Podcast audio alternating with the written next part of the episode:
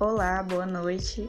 Eu me chamo Eduarda, estou no segundo período do curso de Química e nesse podcast o assunto escolhido para tratar é a pedagogia histórico-crítica, sobre o olhar do teórico Dermeval Saviani.